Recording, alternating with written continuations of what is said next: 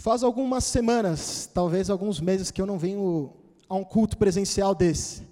E eu pisei aqui e vi vocês cantando com todo o ímpeto. A presença de Deus nesse lugar é latente, dá para sentir. E eu não sei como as pessoas conseguem dizer uma frase do tipo: Eu sou a igreja, eu não preciso de um lugar desse. É tão bom estar junto com o povo de Deus, não é? É tão bom olhar para o lado e ser edificado por alguma palavra do irmão que está do seu lado. É tão bom nós cantarmos louvores juntos. Então eu queria dizer para você hoje: você não está sozinho. Amém? Amém? Então abre comigo em Tito 3, 8. Tito, Tito é uma carta do Novo Testamento. Então, como eu faço com os adolescentes aos sábados, quando vocês abrirem Tito 3,8, vocês batam uma palma para eu saber que vocês abriram. Tito 3,8. Quantos de vocês já leram o livro de Tito? Olha. Quantos de vocês não tinham ideia que Tito era um livro da Bíblia? Não precisa responder, não. Mas já alguém levantou a mão. Sim. Eu vou explicar para vocês mais para frente. Tito 3,8. Fiel é esta palavra, e quero que você afirme categoricamente essas coisas, para que os que creem em Deus se empenhem na prática de boas obras. Repita comigo assim: na prática de boas obras. Tais coisas são excelentes e úteis aos homens. Tito é uma carta escrita por Paulo entre o ano 62 e 64 depois de Cristo enquanto ele ministrava para algumas igrejas na Macedônia, entre a primeira e a segunda prisão dele em Roma. O nome da carta provém do seu destinatário. Então, para quem que era a carta? Tito. Antes você acha que, como os evangelhos, Mateus, foi escrito por Mateus, Tito, ele foi escrito por Paulo, certo? Junto com 1 Timóteo e 2 Timóteo, ela faz parte das cartas pastorais e ela era necessária para encorajar, instruir o empenhado Tito, que tinha uma missão bem difícil, bem difícil. E quem era Tito? Tito era um crente gentil, ou seja, ele não era judeu. E ele se converteu por meio do ministério de Paulo, era um verdadeiro filho na fé de Paulo. Nós sabemos pouco sobre o seu passado. Provavelmente ele foi um, um pagão que se converteu, e ele foi recrutado por Paulo para servir no ministério junto com ele. Provavelmente Tito serviu na segunda e na terceira viagem missionária junto com Paulo. Ele ajudava Paulo em diversas coisas, era um servo fiel, e ele precisava ser encorajado, porque a tarefa dele não era fácil. Qual era a tarefa de Tito? Era arrumar a casa na igreja de Creta. Creta era uma ilha. Vamos lá eu posso falar quatro objetivos de Paulo com essa carta. O primeiro deles era lembrar Tito da sua tarefa, que era organizar a igreja e designar novos líderes. A segunda tarefa era divertir em relação a falsos mestres. A terceira, encorajar no pastoreio dos diversos tipos de pessoas que tinham naquela igreja. Em quarto, enfatizar o verdadeiro significado da graça na vida do cristão. Repete comigo: toda a igreja tem problemas. Eu vi uma frase esses dias que eu achei muito engraçada. O pastor falando assim: se você é fiel no pouco, Deus vai te dar um muito para você ser fiel também. Então, se você tem poucos problemas e for fiel nos poucos problemas, pode ficar tranquilo que vão aparecer muitos problemas para você resolver. E é isso que Tito está passando. Paulo dá algumas ênfases nessa carta. A primeira ênfase é nas boas obras, como vocês repetiram. Ser salvo pela graça significa ser salvo para praticar boas obras. A graça faz com que o cristão tenha uma vida piedosa. Eu vou explicar o que é piedade daqui a pouco. Nós não fazemos boas obras para sermos salvos, mas por sermos salvos, nós praticamos boas obras. Certo? Então vamos entrar na carta de Tito? Abre comigo aí, Tito 1, 1 a 4. Paulo ele se apresenta Ele faz uma saudação, ele reafirma a sua autoridade. Então vamos lá. Paulo, servo de Deus e apóstolo de Jesus Cristo, para levar os eleitos de Deus à fé e ao conhecimento da verdade que conduz à piedade. Repete comigo assim: a fé e ao conhecimento da verdade que conduz à piedade. Fé e conhecimento que se fundamentam na esperança da vida eterna. Repete comigo: vida eterna. A qual o Deus que não mente prometeu antes dos tempos eternos. No devido tempo, ele trouxe à luz a sua palavra, por meio da pregação a mim confiada, por ordem de Deus, nosso Salvador. Versículo 4. A Tito, meu verdadeiro filho na fé, graça e paz da parte de Deus Pai e de nosso Senhor Jesus Cristo, nosso Salvador. Paulo ele começa essa carta como muitas das outras que ele escreveu e que tá, estão espalhadas pelo Novo Testamento. Ele se identifica, ele valida sua autoridade apostólica, ele saúda quem recebe a carta, ele pronuncia uma bênção, mas ele escreve essa carta não para que Tito lesse sozinho no quarto dele, não para que fosse uma leitura solitária, mas para que essa carta fosse lida e aberta publicamente. A longa e detalhada recomendação do apostolado revela que Paulo tinha em mente a igreja inteira e não simplesmente a pessoa de Tito. Você pode, é meio, é meio lógico, você pode concordar comigo. Tito sabia quem era Paulo, sabia que ele tinha sido chamado por Deus, sabia que ele era apóstolo, mas Paulo estava reafirmando a sua autoridade para que a igreja problemática de Creta olhasse para Paulo e para Tito, para o que estava escrito aqui, com os olhos de uma palavra que é inspirada por Deus e dessem a devida importância. Vocês estão comigo? E se examinarmos com um pouquinho de atenção, a gente vai descobrir que esses quatro primeiros versículos nos dão um bom resumo sobre a autoridade, sobre a graça, sobre a doutrina sobre a pregação. Paulo ele se identifica usando o termo servo de Deus, escravo. Um título de humildade, você concorda comigo? Como de quem foi comprado, é propriedade e é dirigido por Deus. Na cultura romana, isso era algo vergonhoso. A autonomia, a autodeterminação eram consideradas primordiais. Então, um soldado que era capturado naquela época preferia ser morto a ser considerado ou colocado como um escravo. Mas Paulo, ele não via maior honra do que ser chamado servo de Deus não encontrava maior liberdade e servidão em Deus, na servidão que ele tinha para com Deus. E eu vejo muito isso hoje em dia. As pessoas buscam liberdade, elas buscam fazer o que elas querem, aquela sensação de que eu mando na minha vida, mas Paulo deixa claro um dos segredos para ter uma vida com Deus, para ter uma vida saudável, para ter uma vida completa é nós colocarmos as nossas vidas aos pés de Deus. O senhorio de Deus significa que Ele é quem provê o que nós precisamos. O senhorio de Deus significa que as nossas vontades não são as nossas vontades mais. Você concorda comigo? São as vontades de Deus. O senhorio de Deus é tão reconfortante que nós não estamos expostos às intempéries e às tempestades da vida, mas nós estamos debaixo da graça e da misericórdia de Deus, e Ele é quem nos suporta nesses momentos. Ele também se declara um apóstolo, um enviado designado, uma pessoa enviada para realizar uma tarefa em nome daquele que o enviou. Esse era um título de bastante autoridade. Os doze escolhidos por Jesus e Paulo, eles receberam um chamado único, uma comissão uma autorização, uma preparação do próprio Jesus para serem mensageiros inspirados por Deus. Paulo reivindica a autoridade não com base no seu currículo impressionante, mas ele deixa claro quem o enviou: Jesus. Vocês estão comigo?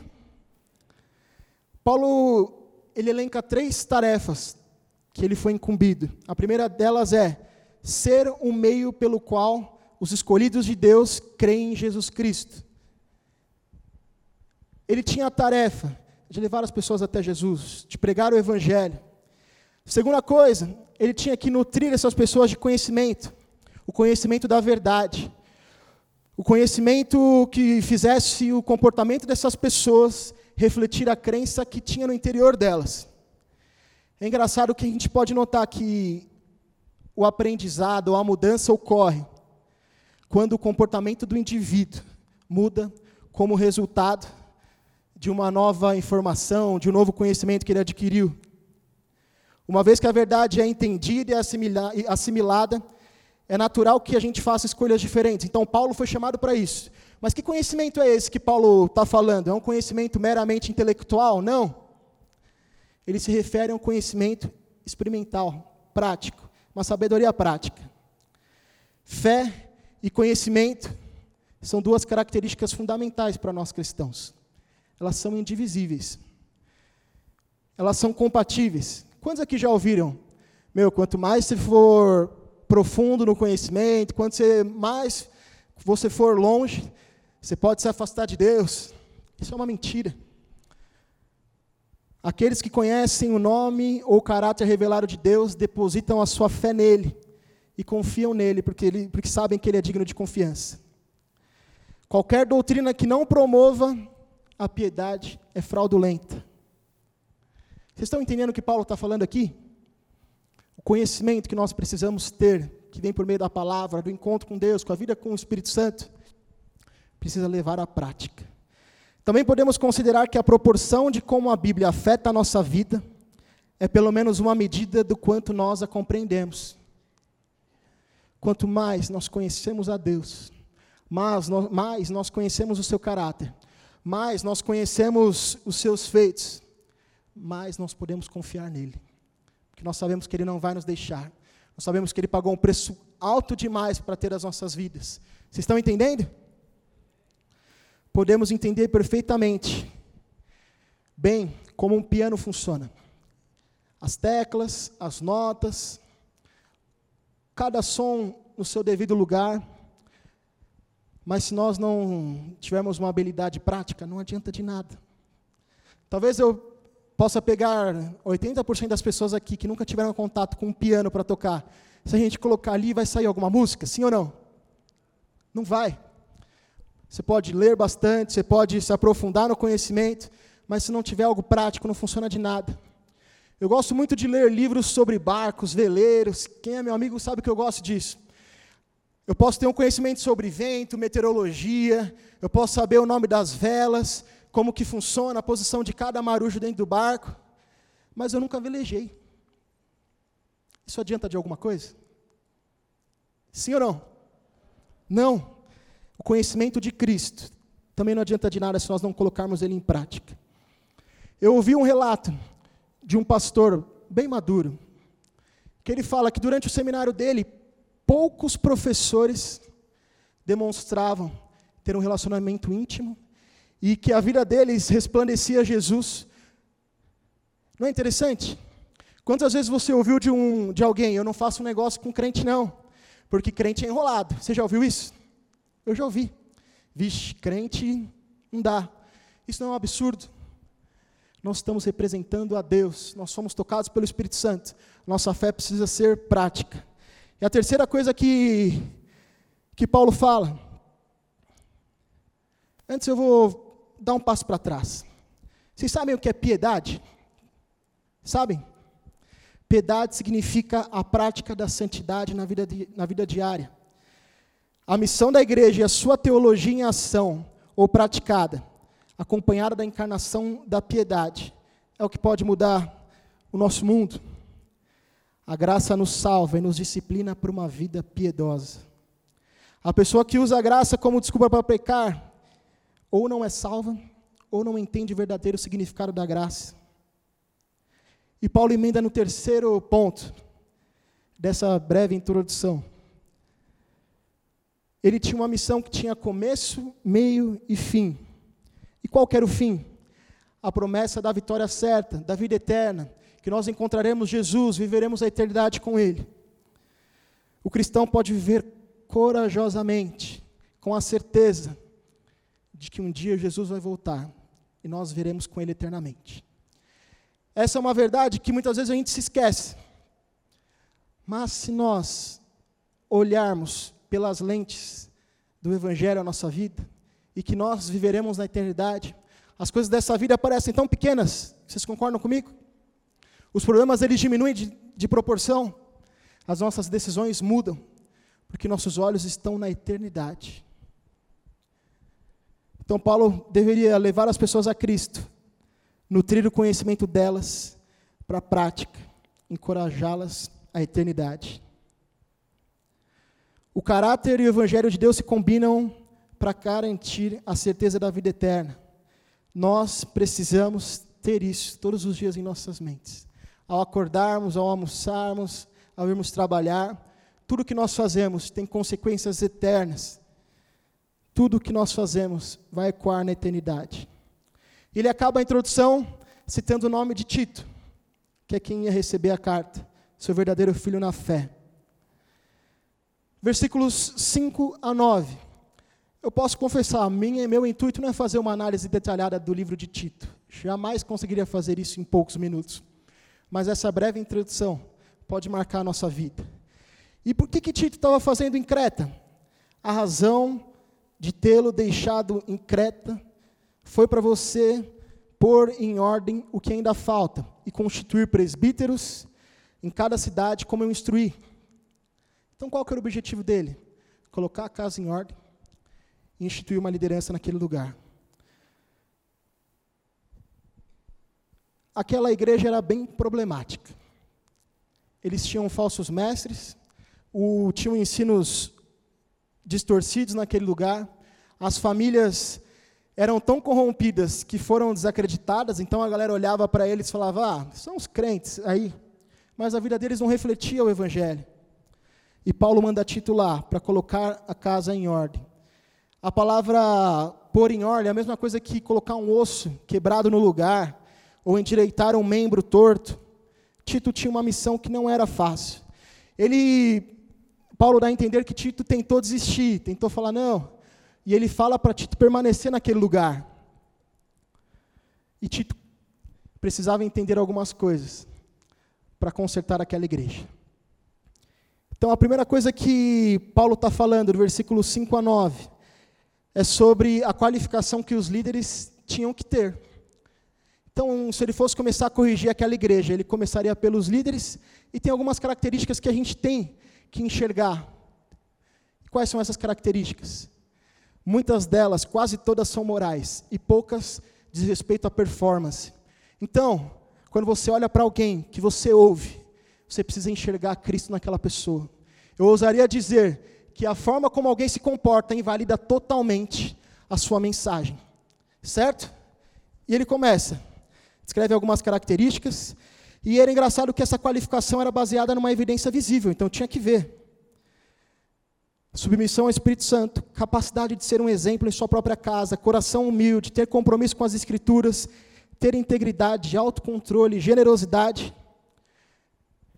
E muitas vezes a gente não enxerga isso hoje na igreja de Cristo, falando igreja como o corpo de Cristo. Mas nós precisamos disso. A vida precisa refletir a mensagem, senão a mensagem é invalidada. No reino, a liderança é invertida. O líder exerce a liderança pelo exemplo. A maior influência e o ensino é pelo exemplo, certo? Se vocês olharem para a minha vida, ou para a do Gui, ou para a do Silas, e a nossa vida for totalmente bagunçada, que, que mensagem a gente está passando para vocês sobre o Evangelho? Eu posso encher a boca aqui e falar algo para vocês, Cristo salva, Cristo liberta, princípios da palavra que fazem você ter uma família saudável, mas vocês olham para a minha vida e não vivem nada disso.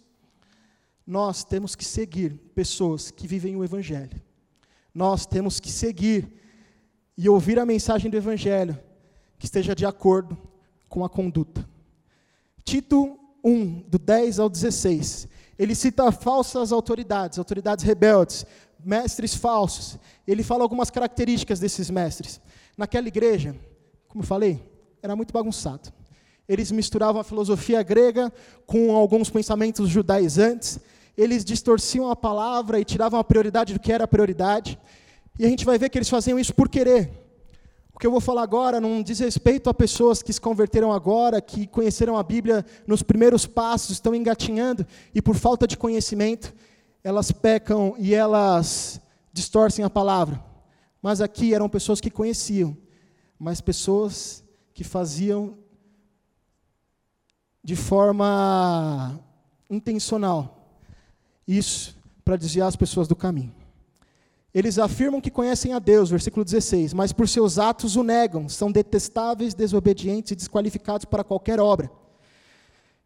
Frequentemente nós somos expostos a isso, eles eram também. Sejam falsas doutrinas, pensamentos externos que contradizem a palavra, tanto lá na época de Paulo, quanto hoje, tanto em Creta quanto em São Paulo, no Brasil. Satanás está procurando uma brecha para confundir a nossa mente. Ele está procurando uma brecha para minar a nossa fé. Ele está procurando uma brecha para dissolver, para diluir o que nós acreditamos é a palavra, o que ela exige, o que ela nos propõe, nos oferece, por algo que tem um valor bem menor, mas que muitas vezes parece palatável, parece gostoso. Muitas vezes essas mentiras que eu vou contar para vocês são disfarçadas de verdade. Muitas vezes elas, elas são faladas por pessoas carismáticas, influentes. E Paulo nos dá três pistas para descobrirmos quais ensinos são falsos e as características das pessoas que falam ele também. Primeira coisa, eles são insubordinados. Repete comigo, insubordinados. Como que a gente descobre se uma mensagem está de acordo com a palavra ou não? Primeira coisa, esse ensino e essas pessoas são insubordinadas. São irresponsáveis, recusam se submeter, prestar contas, se veem como a fonte da verdade espiritual, passando suas especulações como uma revelação. Eu já vi muito isso, vocês já viram isso? Não se submetem à verdade. Atos descreve que Paulo foi a Jerusalém se submeter aos presbíteros. O ensino de Paulo estava sujeito ao ensino de Cristo. Então, quando você ouvir algo, quando você absorver algo, ou consumir algum conteúdo, seja no YouTube, ou seja lá onde for, hoje a gente ouve muitas pregações em muitos lugares, no Instagram, nos Reels, você precisa fazer esse filtro. Será que essa mensagem está submetida à palavra de Deus? Segunda coisa, essas pessoas são meros faladores, vazios, vãos, fúteis. Você olha para a vida delas, desses falsos mestres, e não tem nada a ver com a mensagem que eles estão falando.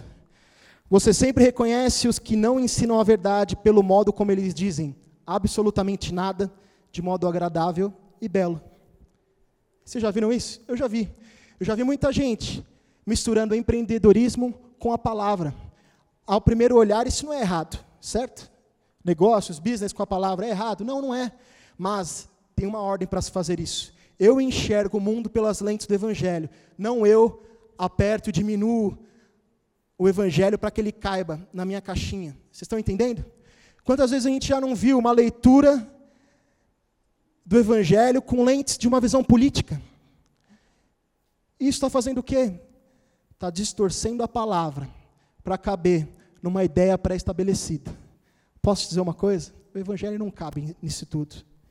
Como esses falsos mestres lá de Creta, eles misturam tudo.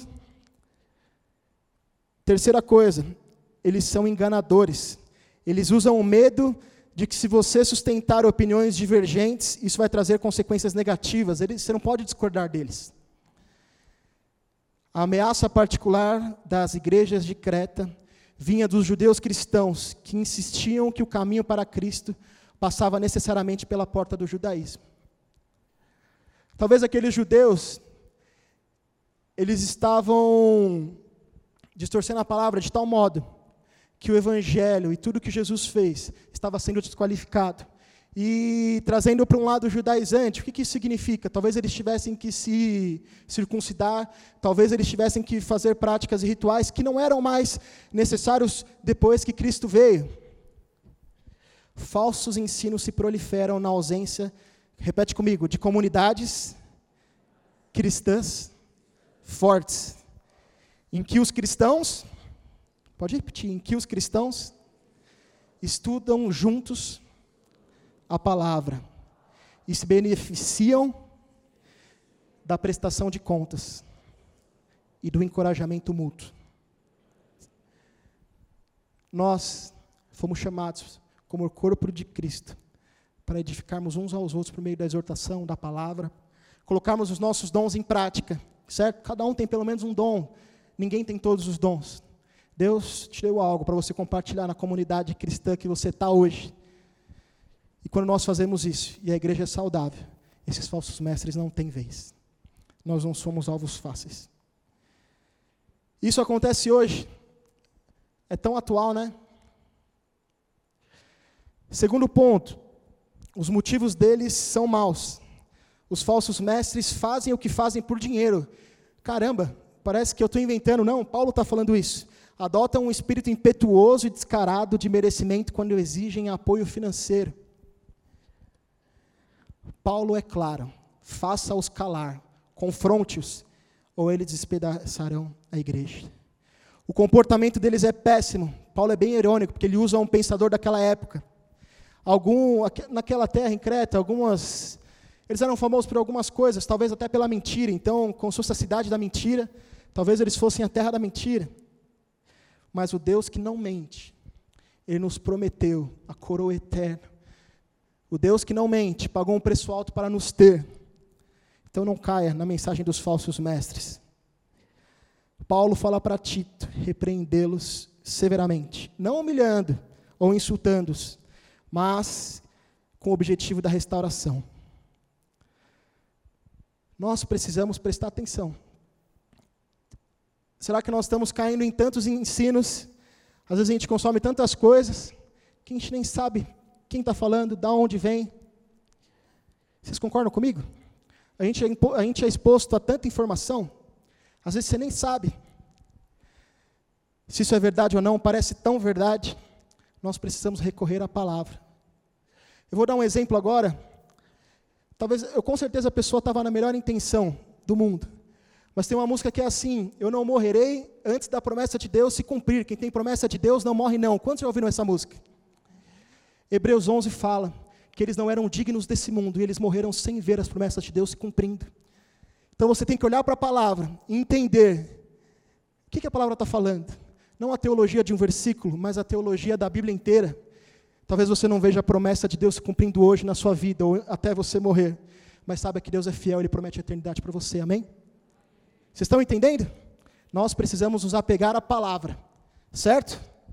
Perdão para o autor da música, não sei quem é, e não tem problema, tá? Acho que ele fez na melhor das intenções. Mas nós precisamos nos apegar na palavra. Na palavra. Esses falsos mestres dão atenção a mandamentos de homens. Eles têm um falso entendimento da pureza. Eles valorizam tanto a pureza externa, o ritual acima da verdadeira pureza, que é interna e que é moral. O cristianismo tem algo muito interessante. Quando nós nos convertemos, é de dentro para fora. Talvez você se converteu há pouco tempo, tem coisas na sua vida que precisam ser consertadas ainda. E agora, Gu, eu não sou crente? A santificação, ela ocorre, a santificação progressiva, no dia após dia, do caminhar com Cristo. Algumas coisas vão mudar instantaneamente. Mas o que, que eu quero dizer com isso? É um trabalho de Deus e um trabalho nosso, a quatro mãos, talvez muito mais de Deus, com certeza. Muito mais de Deus. Não vou estabelecer uma porcentagem, mas muito mais de Deus. Sem Ele nós não conseguiríamos. Mas tem uma parte que é nossa também. Nós precisamos nos aproximar de Deus. E nós precisamos entender que o nosso Evangelho nos transforma de dentro para fora. Certo? Paulo encerra o seu discurso sobre o desafio mais difícil da igreja e volta ao tema, ao tema central da carta a crença genuína na verdade que produz um estilo de vida e de comportamento piedoso. Quero que você pense em algumas perguntas que eu vou te dizer. O que você tem acreditado tem uma origem divina ou humana? Ela é essencialmente interior ou exterior? Talvez você ache que o evangelho é igual uma academia. Quanto mais eu malho, mais eu emagreço. Ou seja, um condicionamento. Mas o Evangelho, a mudança que acontece nos nossos corações, não se trata de condicionamento, se trata de novo nascimento. Ela só vai ocorrer quando nós formos regenerados por Cristo, quando nós nascermos de novo, certo? Uma nova criatura. As nossas inclinações não são mais as mesmas. Quando nós nascermos de novo, nós seremos transformados. Terceira coisa, o resultado é uma vida transformada ou uma crença meramente formal. Será que você acredita no evangelho formal? Eu sou crente, todo mundo sabe que é crente. Esses dias eu ouvi de um amigo do trabalho, falou, ó, o Gu é um cristão conservador. E eu entendi o que ele quis dizer. Na, o que ele quis expressar é, o Gu não negocia os seus princípios. Tem algo na vida do Gustavo que eu olho e que me faz pensar que ele é um cristão. E a minha pergunta é, será que as pessoas ao olharem para a vida de vocês, elas enxergam isso? Todos os dias no, trabalho, em casa. O que você tem ouvido por aí? Os falsos mestres estão soltos por aí. Você dá mais ouvido ao youtuber da moda? Uma pregação do evangelho séria. Uma confronta os nossos corações, a outra talvez faça um, um carinho, uma traz transformação real, a outra nos deixa confortável em nosso pecado. Só dê ouvidos a pessoas cujas vidas refletem os seus ensinamentos. Segundo capítulo, tem o 2 e o 3, está acabando, hein? Paulo fala sobre as qualidades visíveis que autenticam o ensino de Deus. Qual que é a obrigação dos cristãos? Ele está instruindo Tito e a igreja de como eles deveriam corrigir o posicionamento da igreja, a atitude da igreja, se tornar saudável novamente. E ele fala diversas coisas. Tito 2:1 Você, porém, fale o que está de acordo com a sã doutrina. Por causa dos líderes corruptos, as famílias dos membros da igreja estavam um desastre. A mensagem cristã foi desacreditada. Ela não era atraente porque as pessoas não colocavam em prática o que aprendiam. Os vizinhos tinham boas razões para fazerem acusações malvadas. Deviam fazer chacota com os membros daquela igreja. Mas Paulo desenha a imagem da família cretense ideal. Homens e mulheres, idosos, fala comigo, cheios de integridade, autocontrole, para que possam se tornar modelos de caráter para os jovens. Não é o tempo de igreja que importa na maturidade cristã, mas você que está há 20 anos na igreja, você precisa ser exemplo para os mais jovens. As pessoas precisam olhar para vocês e falar: Eu quero ter um casamento desse. Eu quero ter o domínio próprio que essa pessoa tem. A vida dele aponta para Cristo. Será que nós somos assim? Mas ele dá também um recado para os mais jovens. Os jovens não deveriam evitar o casamento, se prostituírem por aí, como era a moda em Creta, como era comum. Eles deveriam ser cristãos saudáveis, estáveis, não deveriam negligenciar as suas famílias. O Evangelho de Jesus prova o seu poder redentor em praça pública, ao transformar a cultura que nós vivemos. Quando nós tivermos famílias, quando nossos cristãos mais maduros e os mais jovens viverem o Evangelho, nós veremos transformação aí fora. Mas tem um detalhe: essa transformação e esse impacto não acontecem por meio de agito social, ou você se trancar no seu mundinho. Nós precisamos ver uma vida pública de piedade. A mensagem de Cristo vai ser atraente quando nós participarmos de forma plena da nossa vida lá fora, como cristãos verdadeiros. E é engraçado que as famílias cristãs e não cristãs, superficialmente elas podem até parecerem iguais, semelhantes. Mas se você olhar no detalhe, se as pessoas olharem no detalhe, elas vão perceber que nós vivemos um conjunto e um sistema de valores totalmente diferentes. Quais são esses princípios, esses valores? São os princípios da palavra de Deus. Amém? 2 capítulo 2, versículo 11 ao 15. Está acabando. A graça leva à piedade. Paulo resume esses sistemas de valores, esse sistema de valores que conduzem um modo de vida cristão, que é a graça generosa de Deus. O que é a graça? É o favor imerecido. Deus nos deu algo que nós não merecíamos. Deus nos deu algo que nós não poderíamos pagar, que nós não éramos dignos. Ele estendeu a sua mão. Eu brinco que, para os mais novinhos, que Jesus é exatamente o oposto do Papai Noel. Papai Noel, que não existe, na lenda dele lá, fala: ah, você se comportou esse ano?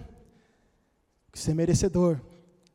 Jesus, ele estende a mão dele para nós que não, não somos merecedores. Essa graça foi demonstrada por Jesus quando ele veio e morreu por nós. É por meio dessa graça que nós conseguimos viver uma vida piedosa, diferente. Não é pelo nosso próprio esforço. Os cristãos de Creta, eles tinham uma, uma bela desculpa. Eles entendiam que foram perdoados por Cristo, por meio da graça de Deus, e a graça era uma desculpa para eles pecarem. A graça era uma desculpa para eles viverem uma vida totalmente bagunçada. Será que nós temos feito isso hoje em dia? A gente entende muito bem a graça de Deus, mas como um presente e não como uma responsabilidade. Quando nós entendemos a graça de Deus, nós entendemos o que Deus abriu mão para nos ser ao lado dele. Nós damos importância para uma vida reta diante de Deus. A mesma graça que convida os cristãos a rejeitarem formas de vida corrupta, que vão contra o generoso amor de Deus, é essa mesma graça que eles transformavam em licença para pecar e pecar e pecar. Será que você tem entendido a graça de Deus? Hein? Será que você vive o, o cristão capenga? Que sai daqui, depois de duas horas na igreja, e vive uma vida totalmente diferente lá fora. A graça de Deus foi estendida para mim e para você, para que nós vivêssemos uma vida totalmente diferente. Capítulo 3, versículo de 1 a 8. A graça demonstrada como submissão às autoridades, ele continua nos instruindo, e como boas obras.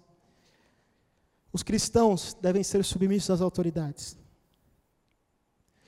Eles devem ser conhecidos como um, um cidadão modelo. Pacífico, generoso, obediente. Busca um bem comum. Eu já vi tanto crente que é encrenqueiro, tanto crente que faz tudo para sonegar imposto, tanto crente que se olha a empresa está tão enrolada. Talvez nós não somos abençoados, porque nós não obedecemos princípios simples da vida cristã. Já vi crente pagando propina. Já vi crente fazendo coisas absurdas que ninguém percebe, que talvez não vai dar nada. Mas as pessoas estão olhando e falando: não é aquele cara que é crente? Não é aquele cara que está todo domingo na igreja? Que crédito eles vão dar para o Evangelho se nós que nos denominamos cristãos estamos fazendo tudo errado por aí? Nós precisamos viver de forma contracultural. E Paulo descreve qual que é a fonte do poder. Repete comigo: fonte do poder. O que, que nos dá a capacidade de vivermos dessa forma? É o amor transformador que vem de Deus. Versículo 4. Mas quando da parte de Deus, nosso Salvador, se manifestaram a bondade e o amor pelos homens, não por causa de atos de justiça por nós praticados, mas devido à sua misericórdia. Ele nos salvou pelo lavar regenerador e renovador do Espírito Santo, que ele derramou sobre nós generosamente por meio de Jesus Cristo, nosso Salvador. Ele o fez a fim de que, justificados por Sua graça, nos tornemos herdeiros, tendo a esperança da vida eterna. Paulo está convencido de que a fidelidade a Jesus, fortalecida pelo Espírito, vai declarar a graça de Deus ao mundo. Paulo lembra aos crentes os motivos de ter uma vida honesta e correta. É a graça de Deus. Ele enfatiza que a graça não apenas salva, mas também controla as nossas vidas dia após dia e nos torna semelhantes a Cristo. Paulo deixa claro que não alcançamos a salvação por meio dessas obras. É justamente ao contrário, porque nós fomos salvos e que nós praticamos as boas obras. Mas a fé sem obras é morta. Vocês já ouviram essa frase? A graça me nivela e a graça te nivela. Sabe por quê? Que nós dois não merecíamos. Ou nós todos não merecíamos. A graça me faz olhar para fora com um olhar de misericórdia, de amor. Porque se Deus me encontrou no meu estado, me perdoou e transformou a minha vida, Ele pode fazer com a pessoa que está do meu lado todos os dias. Vocês creem nisso? Você também pode parar de ter um olhar altivo, ou de se achar o, alguém especial e único do ponto de vista de, ah, Deus já me alcançou, eu não preciso falar de, do amor de Jesus para ninguém. Ou, deixa para lá. Você é especial, você é único, mas você tem um propósito. Você foi salvo com um propósito. Paulo acaba essa carta dando algumas instruções finais. Ele fala que vai mandar ajuda para Tito. Mas eu queria focar em algumas aplicações agora. O livro de Tito nos mostra a estratégia missionária de Paulo para que as igrejas se tornem agentes de transformação dentro de suas comunidades.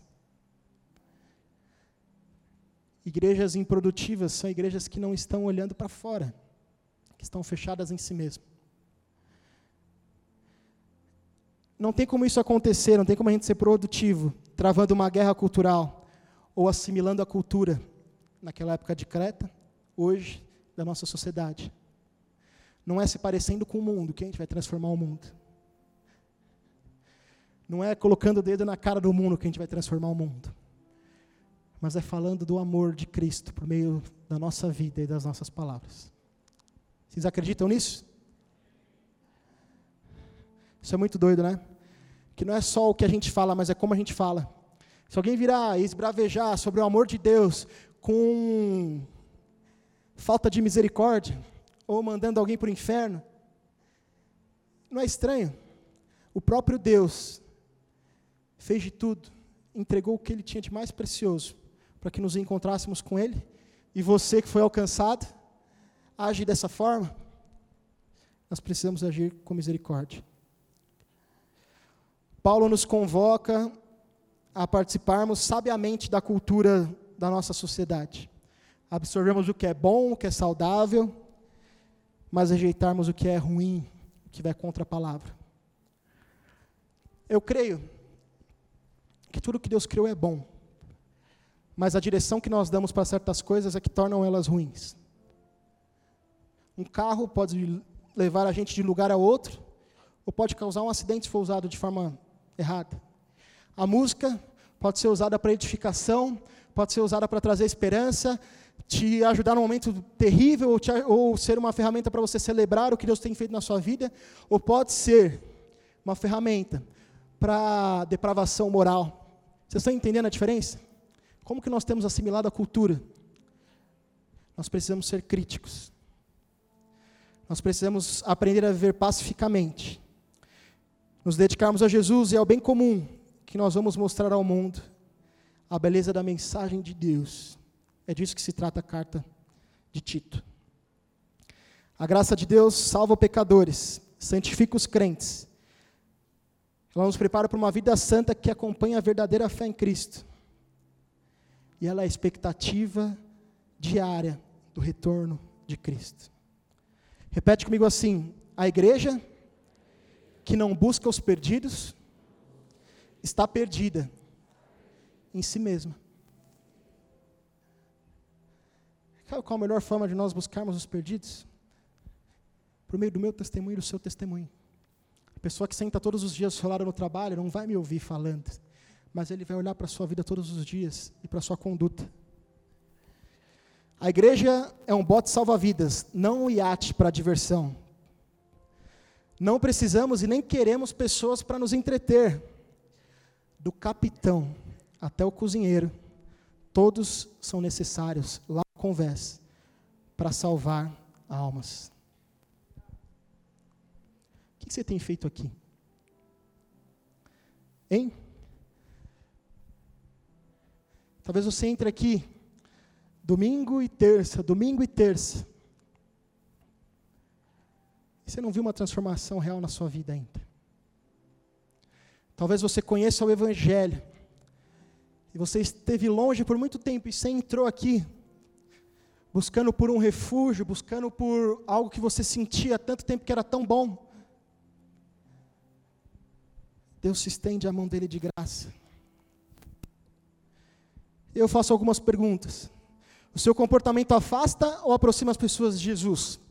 Você vive acomodado na sua bolha cristã? Quantas pessoas têm chegado a Jesus por meio da sua vida? Como Paulo era um meio para as pessoas chegarem até Deus, quantas pessoas têm chegado até Cristo por meio da sua vida? A maior ferramenta de evangelismo são as nossas atitudes diárias. Você tem medo do que as pessoas vão ensinar para os seus filhos fora de casa? Se eu fosse você, eu teria muito mais medo do que você não ensina dentro da sua casa por meio das suas atitudes e das suas palavras. Isso sim eu teria medo. Porque se nós formarmos filhos fortes e que conhecem a palavra, quando eles saírem lá, eles vão ser agentes de transformação e não vão consumir a cultura lá de fora. Vocês estão entendendo? Não tenham medo. Não tenham medo. A Bíblia fala que os filhos tidos na mocidade são como flechas são como flechas. Isso não é muito doido? Rejeite os falsos ensinamentos contrários à palavra. Por meio de relacionamento com o Espírito Santo, viva de acordo com a palavra, uma vida piedosa, um conhecimento e uma fé prática. As pessoas serão atraídas. Pode ficar de pé? Talvez você achou que eu ouvi uma palavra de de alegria, né, de consolo. Foi uma palavra de confronto. Eu estou alguns dias mergulhado nesse livro, nas cartas pastorais. Talvez seja o meu estudo por vários meses. São poucos minutos para a gente falar sobre elas, principalmente sobre Tito. Mas Paulo deixa claro que um dos maiores problemas da igreja é a ruptura entre o conhecer e entre o viver. Abaixa a sua cabeça. Aí. Como que está a sua vida? Hoje é noite de arrependimento. Hoje é noite de transformação. Hoje é noite de alívio. Hoje é noite de libertação. Hoje é noite de mudança. Deus estende a mão dele para nós. Ele nos faz um convite. Meu filho, minha filha, eu tenho uma vida vitoriosa para você. Eu tenho uma família saudável, eu tenho uma, uma vida pessoal saudável, eu tenho um propósito, eu tenho um chamado para a sua vida. Talvez a sua vida hoje seja igual à igreja de Creta, tudo misturado, tudo bagunçado. As pessoas te desacreditaram. Talvez o que você sempre falou que aconteceria com as pessoas que não observassem os princípios cristãos, é o que acontece com a sua vida hoje. Então eu te digo, hoje é dia de restauração. Hoje é dia de mudança. O único interessado em você ouvir essa mensagem e jogá-la fora é Satanás. Se você está ouvindo essa mensagem hoje, é porque ainda dá tempo. Talvez seja a última oportunidade, pode ser que sim, pode ser que não, mas não deixa passar. Vamos orar. Espírito Santo de Deus, eu clamo, toca aos nossos corações lava as nossas vidas, tira-nos da acomodação, limpa os cômodos do nosso coração, Pai, organiza, Pai, as nossas emoções, Pai, nos dê sabedoria para tomarmos decisões, nos abra os nossos olhos para vermos os falsos ensinamentos que nós temos acreditado, que a Sua palavra, que as Suas verdades sejam mais fortes do que as verdades que tem no nosso coração. Que a gente tenha humildade, que a gente abra o nosso coração para recebê-las, Deus. Essa é a minha oração, Pai. Transforma, Pai, os nossos corações. Aviva os nossos corações. Toca-nos, muda-nos, Pai. Nós precisamos de Ti, Pai. Nós precisamos de Ti, Deus. Nós precisamos de Ti, Deus. Quero te convidar a olhar para a pessoa que está do seu lado e perguntar para ela: Você tem algum pedido de oração?